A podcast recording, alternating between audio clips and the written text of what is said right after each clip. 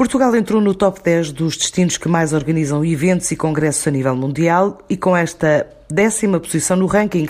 O nosso país subiu um degrau face à lista do ano passado dos destinos que mais recebem e organizam este tipo de convenções. Mantém o sétimo lugar a nível europeu, de acordo com o relatório da Associação Internacional de Congressos relativo a 2019.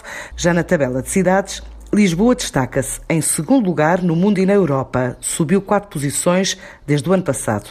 O crescimento de Cascais também é assinalado neste ranking pela subida de 30 posições, do lugar 180 para o 150. O programa de captação de eventos corporativos e congressos internacionais desde 2016 captou um total de 366 novos eventos para território português. Só o ano passado foram mais de 142, com um investimento na ordem dos 1.400 milhões de euros. Com a pandemia e o desconfinamento progressivo em curso dos 90 eventos sinalizados para 2020, 2020. Mantém-se a intenção de realizar pelo menos 56 entre o último semestre deste ano e o primeiro de 2021.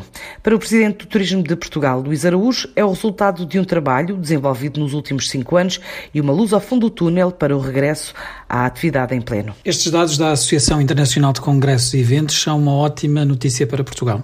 Neste caso específico, o relatório posiciona Portugal como um dos 10 países mais competitivos do mundo para organizar eventos. Mas o relatório diz mais: eh, Lisboa é a segunda cidade do mundo mais competitiva. Uh, estes resultados enchem-nos de orgulho, mas uh, mais do que isso, representam o valor que Portugal acrescenta a quem organiza aqui os seus eventos e claramente posiciona o nosso país na linha da frente para a retoma da atividade turística. Isto é também resultado de uma aposta forte neste segmento. Desde 2016, o programa de captação de eventos do Turismo Portugal captou mais de 360 novos congressos para Portugal.